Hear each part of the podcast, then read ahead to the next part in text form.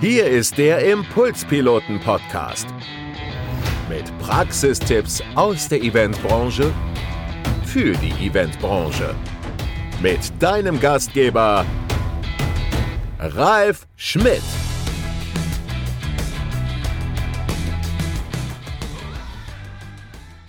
Herzlich willkommen zur ersten Impulspiloten Couch im neuen Jahr. Und dieses Mal habe ich einen fantastischen Kollegen aus der Moderationsbranche, der ein Genre beherrscht, von dem ich keine Ahnung habe. Und ich habe wirklich schon viel moderiert. Aber dieser Mann, der wunderbare Jan Theofel, kann Barcamps moderieren wie ein junger Gott. Hallo Jan, schön, dass du da bist. Hallo Ralf, danke, dass ich da sein darf. Was sind Barcamps. Also ich, war, ich habe dich letztes Jahr beim, beim dritten deutschen Moderatorentag erlebt, da hast du ein Barcamp moderiert. Mhm. Am Anfang ist es erstmal so, ach, das kann ja jeder. Und dann habe ich gemerkt, nee, du hast da schon Talent dafür. Was ist erstmal ein Barcamp? Also Barcamp heißt ganz einfach, wir treffen uns, und das klingt jetzt so banal, wir treffen uns mit Menschen, die ein gemeinsames Thema haben, wie bei uns, ne, alle Moderatoren, alle Agenturgeschäftsführer, alle Mitarbeiter aus einem Unternehmen und dann kriegt jeder Raum und Zeit, über die Dinge zu sprechen, die dir gerade auf dem Herzen liegen. Ja, das heißt, du kannst Fragen stellen, du kannst diskutieren, du kannst Wissen weitergeben, du kannst Workshops machen, was immer du gerade auf dem Herzen hast, was du behandeln willst, das bietest du an. Das stellen wir morgens spontan zusammen. Wir machen morgens das gemeinsame Programm. Das ist aktuell. Ne? Also wenn heute Abend was passiert, kann ich das morgen im Barcamp schon besprechen.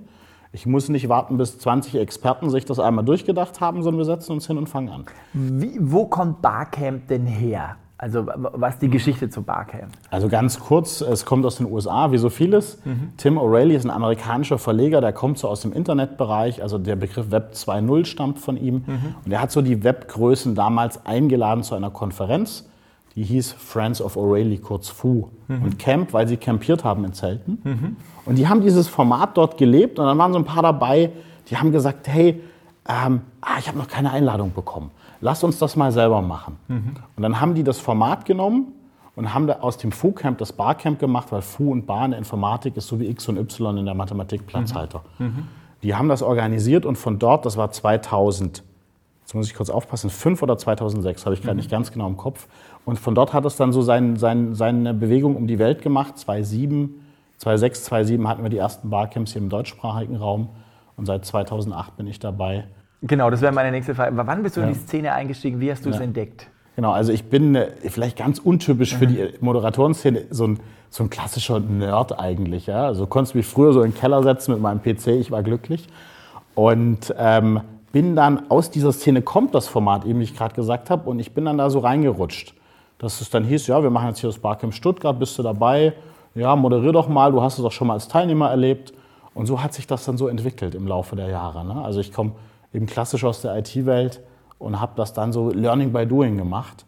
Und bei vielen Sachen erst im Nachhinein verstanden, warum muss ich sie so machen, wie ich sie mache.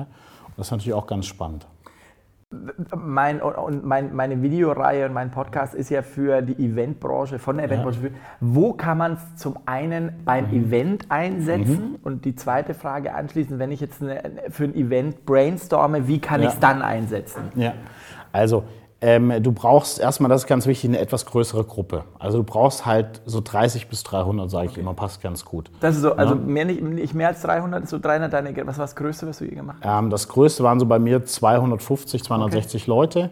Und es gibt auch Barcamps, die haben mehr Teilnehmer dabei, aber da bin ich kein Fan von. Das okay. ist dann, das, das funktioniert in der Struktur nicht mehr so gut. Also 30 bis 300. Okay. Genau, okay. Ne, 3 bis 3 kann man mhm. sich merken und die Anzahl der Nullen ist unterschiedlich. ähm, äh, und ähm, dann geht es darum, also wozu setzt man es ein, wenn du wirklich mal die Menschen wirklich zu Wort kommen lassen willst. Mhm. Also es ist das einzige Format, was in dieser Intensität mhm. wirklich für die Menschen da ist. Weil es stehen die Teilnehmer im Mittelpunkt. Das ist das, was mich daran so fasziniert. Am Anfang hat es mich auf die Bühne gezogen, weil ich Sichtbarkeit haben wollte. Mhm. Ähm, das sieht man so in meiner Biografie, Jugend forscht und all mhm. diese Wettbewerbe, wo ich dabei war und so. Und dann stand ich auf der Bühne und habe gemerkt, es ist noch viel cooler, mhm. wenn ich die Sichtbarkeit den Menschen geben kann. Mhm. Also wenn es darum geht, euch auf die Bühne zu stellen, als Teilnehmer, als Teilnehmerin, und zu sagen, hey, was brauchst du? Wie können wir dir weiterhelfen? Ähm, da ist es gut. Und das ist dann eben wertvoll, zum Beispiel in Unternehmen, wenn es um Wissens- und Erfahrungsaustausch geht. Mhm. Ja, du hast ganz häufig große verteilte Strukturen, die Menschen reden nicht miteinander. Ähm, oder wenn es eben Gruppen sind, die ein gemeinsames Thema haben, wie eben wir beim Moderatorentag. Ja? Jeder hat so seine Alltagsprobleme. Du andere als ich und ich habe deshalb Lösungen, die für dich interessant sind und umgekehrt.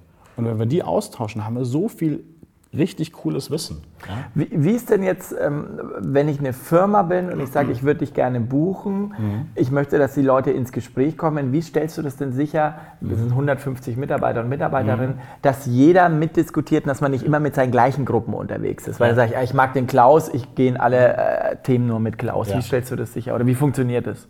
Also Einzelne machen das vielleicht auch. Ne? Also wir, wir setzen einen Impuls. Ne? Mhm. Ne? Wir, wir, machen ein Angebot. Mhm. Und das Angebot entwickelt sich. Also die Leute, die, die merken über die Flexibilität, dass sie plötzlich sich anders verhalten. Mhm. Wir fangen zum Beispiel an mit einer Vorstellungsrunde, wo sich alle vorstellen. Wenn du 250 Leute hast, machst du es ja. echt? Ja. Abgefahren. Jeder sagt nur seinen Namen und drei Stichworte. Okay. Was, was passiert geil. zum Beispiel? In einer Firma, ja. irgendeiner fängt immer an mit seinem Lieblingsfußballverein. Okay. Und was passiert jetzt im Hintergrund? Dieses Feindbild von, das ist die falsche Abteilung, das ist die richtige, geht hin zu richtiger Verein, falscher Verein. Okay. So, also da verschieben sich plötzlich diese Grenzen mhm. und die, Leute reden anders was, miteinander. Was kommt da zum Beispiel, was würdest du sagen über dich? Also wenn, Na, ich sage immer, das ist ein bisschen unkreativ jetzt dafür, Barcamps, Barcamps, Barcamps. Okay. Ne, das ist dann so mein Aber es mein gibt Ding. einen Lacher und... Es gibt einen Lacher, genau. Okay. Aber wir haben Leute gehabt, die haben da schon die standen dann nebeneinander und haben dann beide das Stichwort verlobt gesagt. Okay. Oder so. Ne? Das ist dann halt. Ähm, oder ich erlebe in Firmen, dass plötzlich jemand sagt, ich bin heute verärgert. Aha. Ich bin heute wütend. Mhm. Ohne, ohne das weiter auszuführen. Aber plötzlich sagen die Leute, wie sie sich fühlen, mhm. was für viele Organisationen ungewöhnlich mhm. ist. Ja? Sie, sie sprechen über Hobbys, sie sprechen über, über ihre Kinder. Also mhm. sowas erwähnen sie. Ähm, und dann werden die plötzlich, ich sage immer so ein bisschen drastisch, von äh, von Kollegen zu Menschen. Mhm. Na, ah, es cool. ist eine ganz andere Beziehungsebene plötzlich da.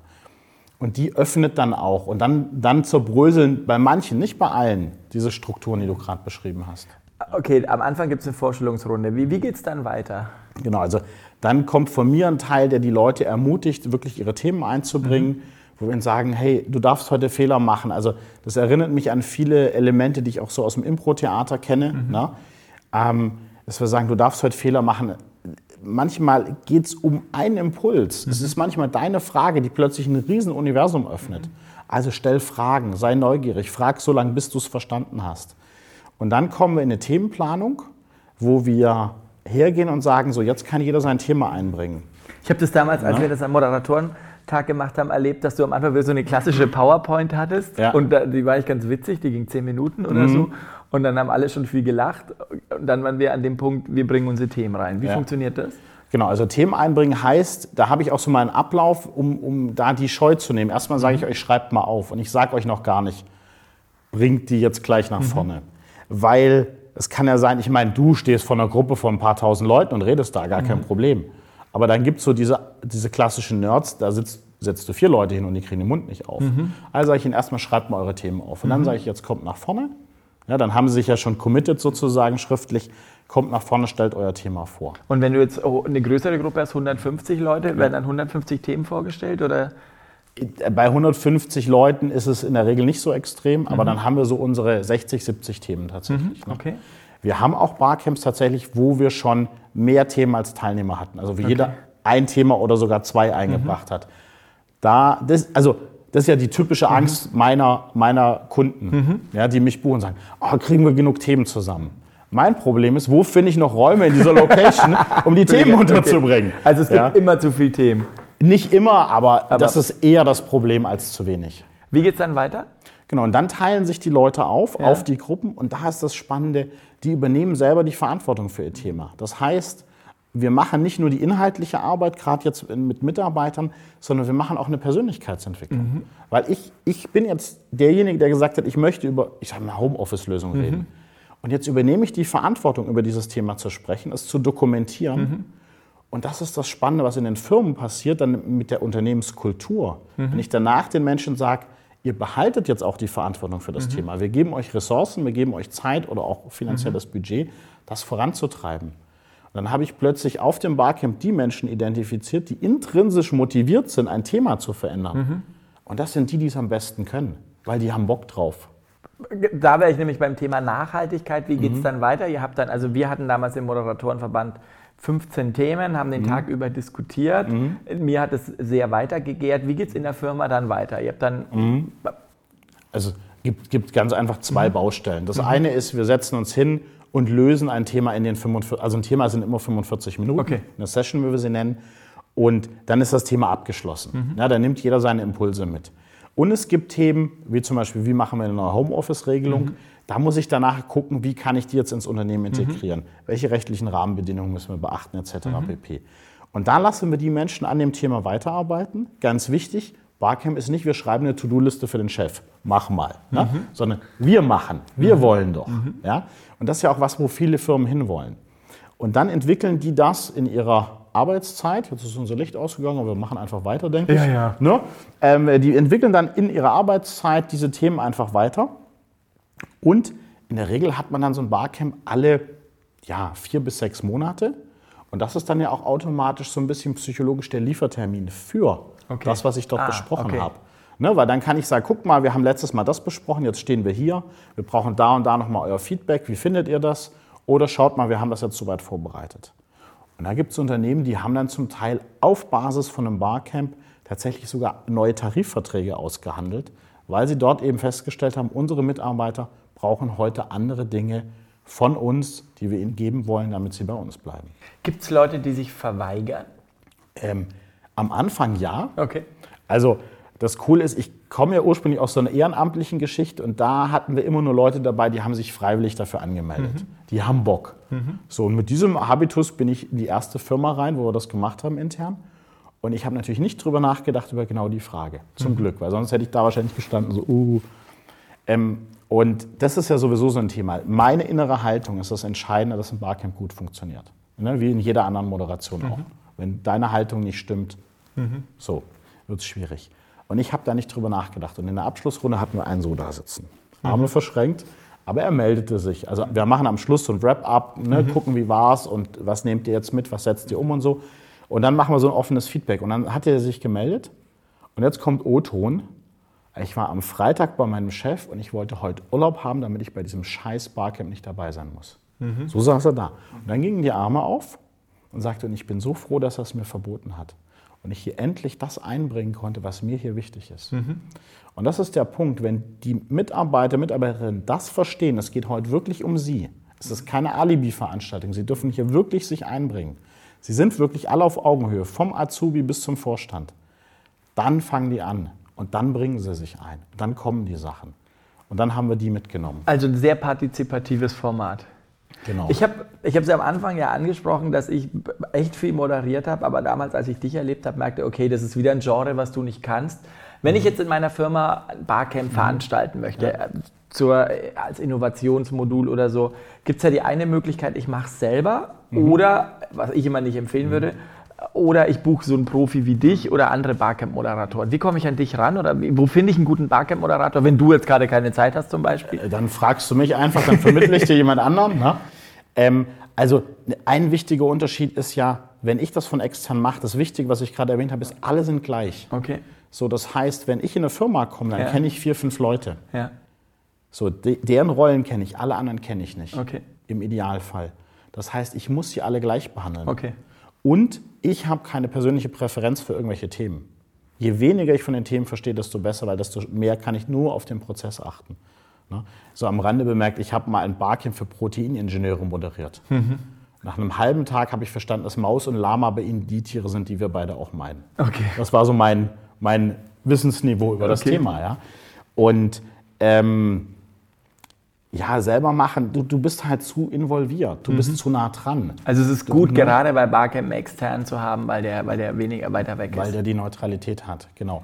Also, ähm, und ähm, du kannst vor allen Dingen natürlich, du sollst dich doch auch selber wiederum einbringen.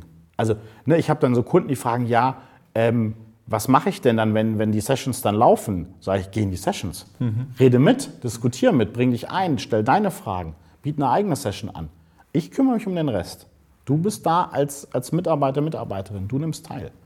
Welche Frage in einem Interview über Barcamp ist dir noch nie gestellt worden und die würdest du gerne mal beantworten, Jan? Oh Gott. Welche Frage ist mir noch nie gestellt worden? Oder auf welche Frage, welche Frage soll ich dir noch stellen, die, die, die du noch Lust hast zu beantworten? Ähm, ich meine, eine Frage, die, die häufig kommt, ist, äh, was ist schon mal schiefgegangen? Ah, das ist Da- gut. Pleite, ich ja, liebe Pleiten, ja. Pech und Pannen. Und- was sind so die Fuck-Ups der Barcamp-Szene? Also ganz, ganz wichtig ist die Vorbereitung. Und da habe ich eine schöne Geschichte zu. Ja. Wir haben nämlich ein Barcamp für den Kunden gemacht. Da waren es nicht die Mitarbeiter, sondern seine Endkunden. Ja, Und das waren in dem Fall Bankdirektoren. okay. So. Und ich sage immer, es ist ganz wichtig, den Leuten, ähm, die Leute vorzubereiten. Die müssen ja wissen, was auf sie zukommt. Also ja, wir machen das alles spontan vor Ort. Aber es ist gut, wenn die sich schon mal überlegen, wenn die die Tage vorher darauf aufmerksam sind, welche Fragen bringe ich mit, was möchte ich vorstellen, was möchte ich diskutieren. Also schicken wir denen eine E-Mail. So, also habe ich mit dem Kunden da gesessen, wir haben da eine E-Mail konzipiert, wann schicken wir die genau, welches Wording und so weiter. Wir schicken das Ding raus und das Barcamp war das war, das war das Einzige, wo wirklich fast keine Themen kamen. Das einzige Mal, was ich erlebt habe. Und Was war das Learning? das Learning war, jetzt überleg mal ganz kurz, was passiert, wenn du Bankdirektoren eine E-Mail schickst?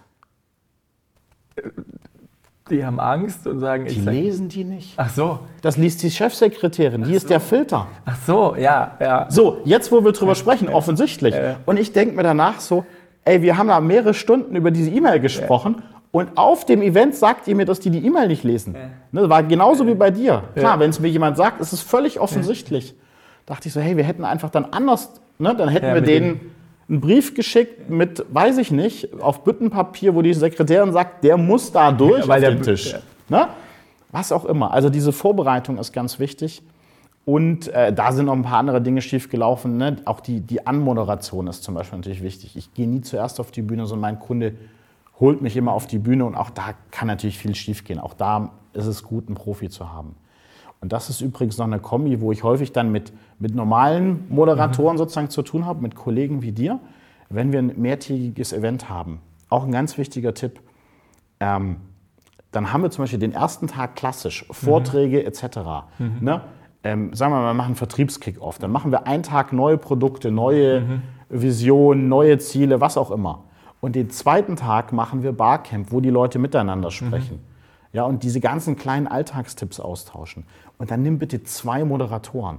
Weil der eine ist gut darin, eine Bühne zu bereiten, den roten Teppich für den Redner auszurollen, ja, für den Keynote-Speaker und so weiter. Das ist dein Job, den auf die Bühne zu heben, auf, auf den Sockel zu stellen. Mein Job ist, den Sockel zu zerstören. Zu sagen, ihr seid alle wichtig, ihr seid alle gleich, ihr habt das Wissen. Das heißt, das sind so grundverschiedene Ansätze. Das kannst du nicht in einer Person machen. Da brauchst du zwei für. Ja, weil äh, das ist sonst nicht glaubwürdig. Ja? Cool, cool, cool, cool. Ja. Danke, dass du da warst, Jan. Äh, Sehr gerne. Hier bei mir auf der Impulspiloten-Couch. Was habe ich heute über Barcamp gelernt? Das ist für mich das Partizip... Part, schwieriges Wort. Partizipi... Parti, Partizipativste. Partizipiz... Sagst du bitte. Das partizipativste Format wolltest du sagen. Deswegen darf er das moderieren und nicht ich, weil er es einfach fantastisch aussprechen kann. Das ist ein unglaublich interaktives Format. Ich liebe interaktive Formate. Das zweite ist, ihr könnt es machen von 30 bis 300 Leuten. Hier ist ein totaler Experte dazu. Das dritte ist für mich aus sozusagen, es ist nicht top-down, sondern es ist bottom-up, was ich total schätze. Und es macht total Spaß. Ich durfte es selbst schon einmal erleben. Wenn ihr Lust habt, für euer Event oder für eure Firma ein Barcamp zu machen, gibt es verschiedene Möglichkeiten. Möglichkeit Nummer eins, bucht natürlich Jan. Der ist toll. Googelt den, es wird unten eingeblendet, wie er heißt. Jan Theofel hat auch so einen lustig schwierigen Nachnamen, den ich so schwierig immer aussprechen kann, fast so wie partizipativ. Jetzt konnte ich's. Oder wenn ihr ihn live erleben wollt, dann erlebt ihr ihn in knapp einem Monat und zwar am 8. Februar in Berlin, Berlin, beim ja. vierten Deutschen Moderatorentag. Da wird Jan für uns wieder das Barcamp moderieren. Ich freue mich, dich da wiederzusehen. Ja, wird sensationell. Wir ich haben, freue mich auch auf wir haben coole, spannende Themen, hatten wir Ja. letztes Jahr schon, dieses Jahr auch. Ansonsten wünsche ich euch ein wunderschönes Jahr und danke, dass du da warst, Jan. Ja, danke, dass ich hier sein durfte, Ralf. Vielen Dank fürs Zuhören. Das war der Expertentalk der Impulspiloten. Nächsten Monat wieder on Air mit praktischen Tipps von einem neuen Event-Experten. Wenn dir diese Folge gefallen hat, dann hinterlasse uns gerne eine Bewertung oder folge uns auf unserem Impulspiloten Facebook oder Instagram-Account.